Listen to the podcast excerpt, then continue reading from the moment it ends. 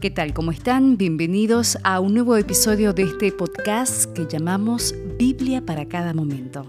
En esta oportunidad vamos a estar comentando y hablando y reflexionando sobre los momentos en los cuales nos olvidamos de tantas bendiciones que Dios nos da día a día, de cada gracia que recibimos y que a veces la pasamos en forma desapercibida y no nos damos cuenta de tantas cosas que recibimos día a día. Por eso mismo quiero compartirles a ustedes el Salmo 103, que dice lo siguiente. Bendice al Señor, alma mía, y todo mi ser a su santo nombre. Bendice al Señor, alma mía, no te olvides de sus beneficios. Él perdona todas tus culpas y sana todas tus enfermedades. Él rescata tu vida de la tumba y te colma de amor y de ternura sacia de bienes tu existencia y tú rejuveneces como un águila. El Señor hace justicia y defiende a todos los oprimidos. Él dio a conocer sus planes a Moisés, sus hazañas a los hijos de Israel. El Señor es clemente y compasivo, paciente y lleno de amor. No está siempre acusando ni guarda rencor eternamente.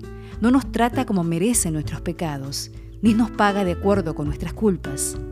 Como la altura del cielo sobre la tierra, así es su amor con los que lo respetan. Y como está lejano al oriente del poniente, así aleja de nosotros nuestros crímenes. Como un padre siente ternura por sus hijos, así siente el Señor ternura por quienes los respetan. Él sabe de qué estamos hechos, se acuerda de que somos polvo.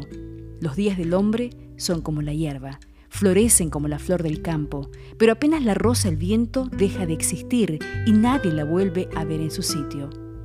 En cambio, el amor del Señor por quienes lo respetan dura eternamente y su salvación alcanza a hijos y nietos, a todos los que guardan su alianza y se acuerdan de cumplir sus mandamientos.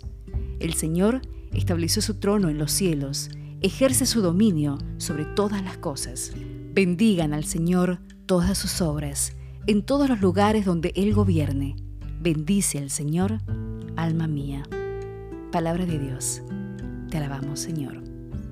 Espero que esto entre en lo más profundo de tu corazón y podamos darnos cuenta de la grandeza y del amor inmenso que tiene Dios hacia nosotros.